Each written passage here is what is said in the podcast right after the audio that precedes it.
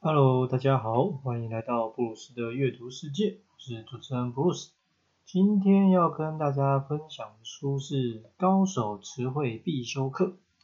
哇，很明显这就是一本工具书嘛，哦。不过看这样的书，老实说，我觉得其实也没有比较容易阅读，因为读着读着，你就会觉得好像陷入那种文字游戏里面，所以有时候也会很容易感到疲劳。所以在读这本书的时候，其实我花了很多时间，就是它它我是看的比较零碎一点，呃，一下子看一点，一段时间看一点，因为我觉得你接连着看了，其实有点让人家会疲乏这样。但事情是这样，就是说我前一集有提到嘛，我之前刚好看到有一个人，然后他希望说可以找人协助自己的词汇使用这个量啊，然后或者怎么调整等等之类的。那其实，在读这本书的时候，我觉得就可以深深体会到这件事情是，呃，这件事情说难不难，但你一定会需要很多的时间去堆叠。也就是说，呃，你可能，呃，偶尔会有一些佳作，可是这种佳作，认真的说，可能就偏向于巧合。所以你真的要把词汇用得很好，一定是需要经年累月的学习，然后去实践。那在书里面，作者其实有提到说，其实你所有看到很好的文字描述或是文案，都是写完之后，然后且在就是用心的去思考，然后去调整。对，也就是说，你说那是第一时间就反映出来的文字，老实说非常少啦，就很难这样。这本书适合什么样的人阅读呢？哦，那当然就是靠文字为生的人啊。当然，可能这些人你本身已经是作家哦，或是广告媒体，或者你已经是老师等等，对于使用文字一定有一定的实力跟敏感度。但作者既然在这边可以另外的又出书，然后还可以分成很多类别去分析，我觉得应该还是有可以让你学习的地方。当然，一般人想要看一看，然后增加自己的呃词汇。然后去调整，我觉得也 OK 了，就开始今天的分享啦。换个词大不同啊啊，书里面的序开头标题就只有六六个字。那其实，在读完整本书之后呢，我觉得就是这样的概念在讨论是不为过的。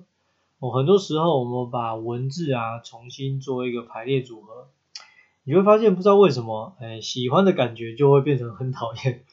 或是呃讨厌的东西就会变成很喜欢，对，当然也有可能说你今天不是换排列组合，你今天直接换一个词，啊换完之后越换越好，呃当然也有可能越换越差啦。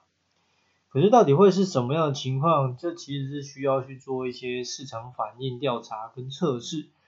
某个层面我觉得就很像投广告是一样的道理，就你其实很难判断出说，哎我今天这个东西。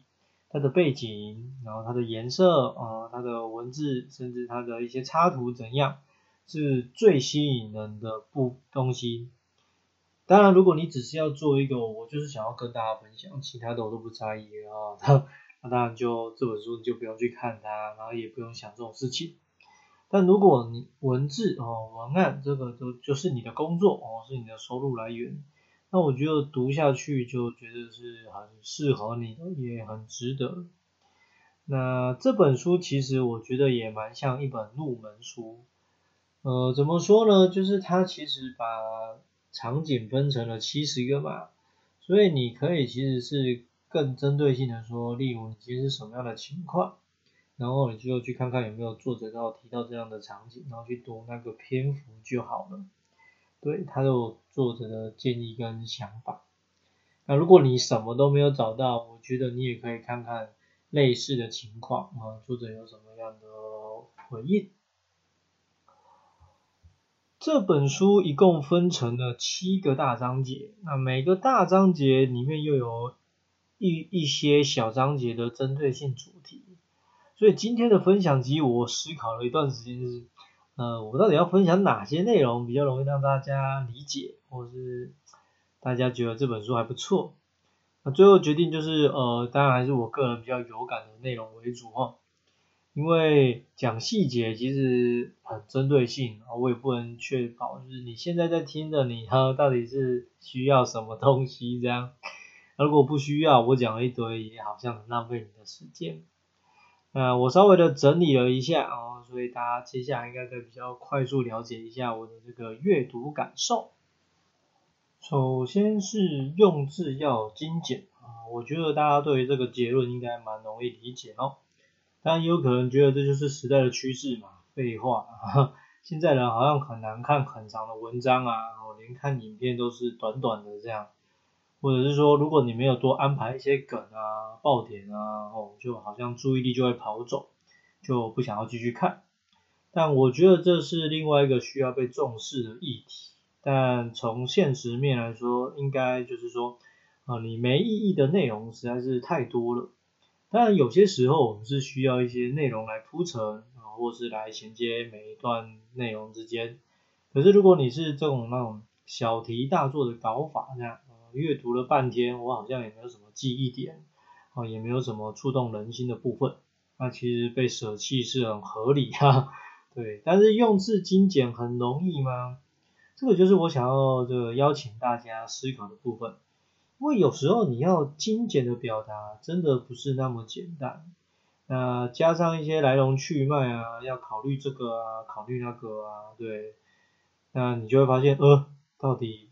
不是我不想啊，是精简不下来哦。所以读完这个篇幅之后，我想给大家的一个分享是，你可以想说，呃，你传达的核心理念是什么？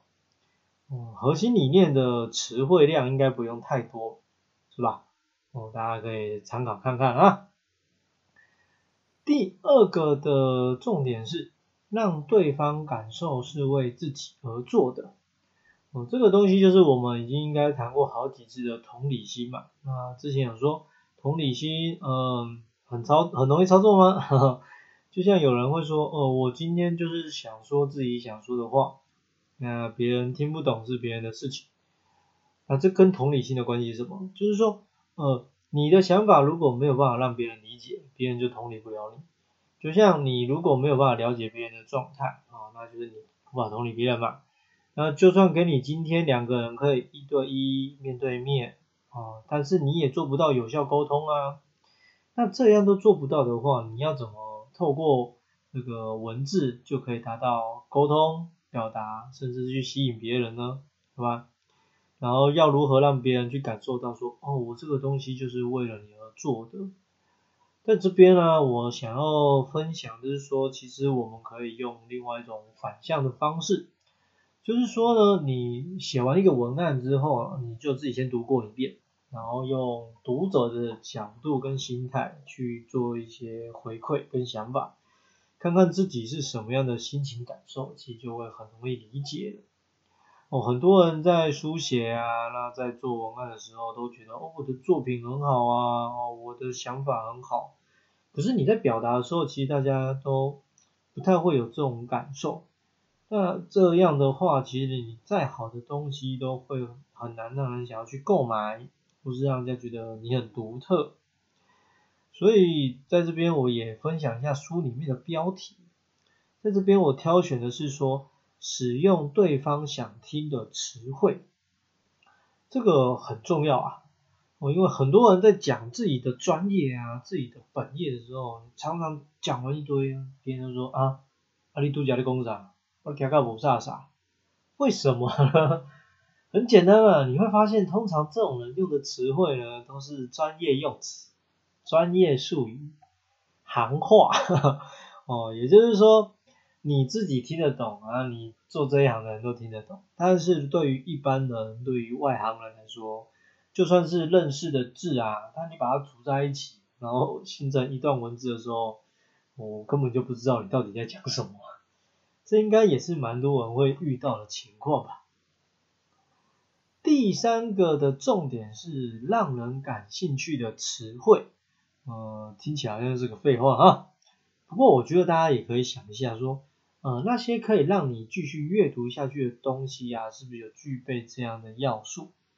也就是说，我们刚刚前面有讲，你的产品跟内容或许真的很棒，可是你在读文案的时候，就会让人家读不下去。为什么呢？因为很大的一个原因是你用的词汇不恰当嘛，可能就按照书上说法是冰冷，没有温度，哈，或者是说你这个东西其实没有办法让人家思考，或者是理解你到底在干什么，呃，会让人家觉得说看了之后哦没什么感觉，就提不起劲，哦，没有足够的吸引力等等。所以总结这一个部分呢，我其实觉得只要用几个字可以让大家明白，就是说如何让读者想要动起来。没错，就是你看到这些文字的时候，你就会有一股冲动想要去做嘛。不管是你想要去买它啦，还是你想要捐款啊，或者是你想要更了解背后的故事跟内容有什么这样。我人如果有动机，事情往往就会变得不一样嘛。所以，与其你跑去美化，然后去堆叠你的文字哦，不如可以想看看，有什么样的东西可以让大家就提起劲啊，有一个冲动。第四个的重点整理是刺激大脑哈。其实人脑呃人体在遭遇到任何事情，其实最后都一定会要跟大脑做报备、做连接嘛。可是大脑有管那么多的器官，管那么多的感受接收，哦，然后那做到哪些部分是效益比较好的呢？我书里面提到一个，其中就是五感的部分。呃，读的时候其实我觉得这个观点蛮有意思，哦，因为说起来其实人类是蛮吃情绪的生物，对吧？哈哈，就是明明你知道理性做事也会比较安全啊，哦，理性做事可以比较好的搞懂事情的真实状况。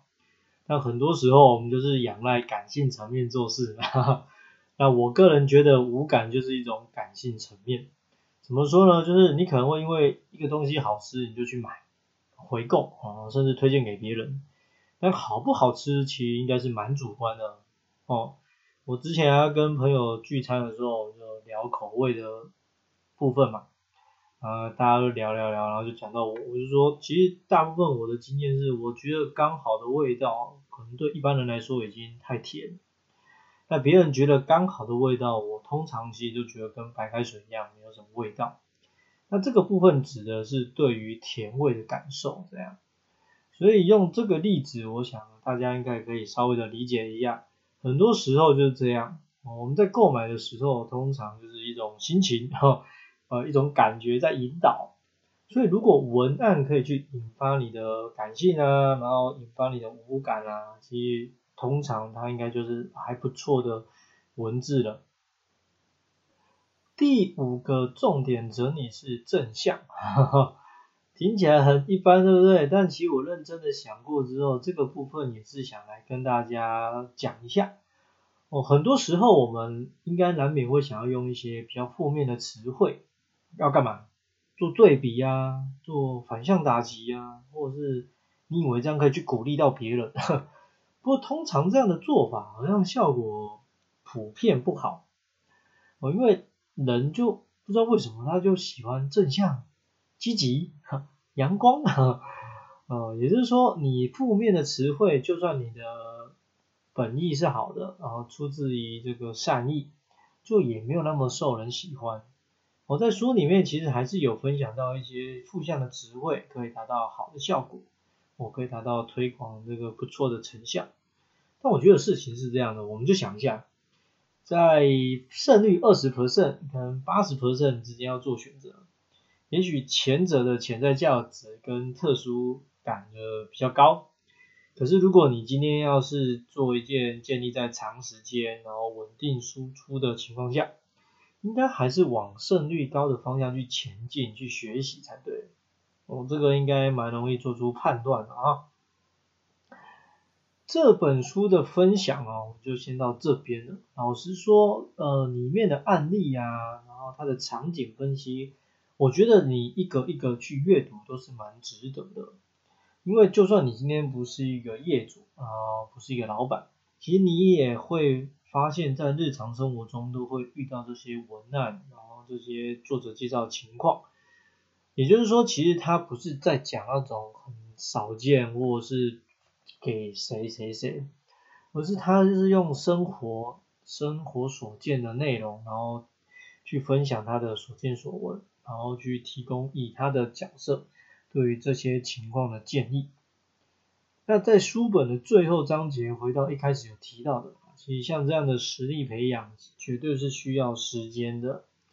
那除了需要时间以外，其实你也需是要时间是一件一回事，但你需要输入嘛，没有输入怎么会有办法输出？所以其实你极度的需要仰赖别人的作品来当做你的养分来源。因此多阅读别人的书籍啊文字，然后作者是说，其实报纸上的专栏就是一件呃是一个非常好的地方，可以让你去吸收。然后在阅读的时候，你要是有意识的学习，就是说你不能说哦，我一目十行哈，我快速浏览过，对，那好了，你就这样看完之后，你这结果什么都不记得，这样子也没有什么用。那在阅读完之后，输入嘛，对吧？接下来当然就是要做输出啊。但说出在平常就是我们可能只是写下来或打出来字而已，你要加上一个实践。这个实践就是书里面讲的，你其实要不断的针对你想要的内容，然后再去想一想，看看怎么调整会更好之类哈。那慢慢的，你一定可以就写出比较吸引人的文字，甚至是发展出风格嘛。就那种人家看到说，哎，这不就是谁的作品吗？哎，这不就是谁的那个使用的主题等等这样。有兴趣的话，那就记得去找书来看哦。下一集预告，呃，我要来分享的书是《选择障碍世代》。我听到选择障碍，不知道大家有没有什么共鸣？我先来讲讲我自己吧。哦，说真的，我自己是比较没有这方面的问题啊。当然不是说什么啊，小孩子才做选择，我是个大人全都要，而是说可能第一，我对于物欲真的比较低，所以我我我要什么就。只要什么，我不需要，我唯一要想的只有 CP 值，啊，什么贵不贵，大不大，好不好，那个都不在意啊，能用就好这样。然后第二个就是说我看待事情原则上是比较理性务实一点，所以日常生活里面，我觉得通常一就是一，二就是二，啊，也不要花时间在那边讨论那些很模糊，甚至是没有主观，呃，没有答案的东西这样。所以，因此我真的很少遇到需要好好抉择的时候。但是重点来了，其实这本书也不是要跟你讨论分享说怎么样才可以远离选择障碍，而是他从其他层面在跟你讨论说，哎，为什么这个时代会有选择障碍呢？而且很多人都有。他切入的观点跟做法说起来其实是蛮老派的，我就先不多说了啊。但我觉得有很多内容是在讨论说，现在的人跟以前人的世代不同，产生的生活模式也有所不同嘛，是吧？那所以才为了有了所谓的选择障碍的问题发生。如果有兴趣，你可以先去预约来看，或是等我来跟你聊聊。我是 Bruce，下次见喽。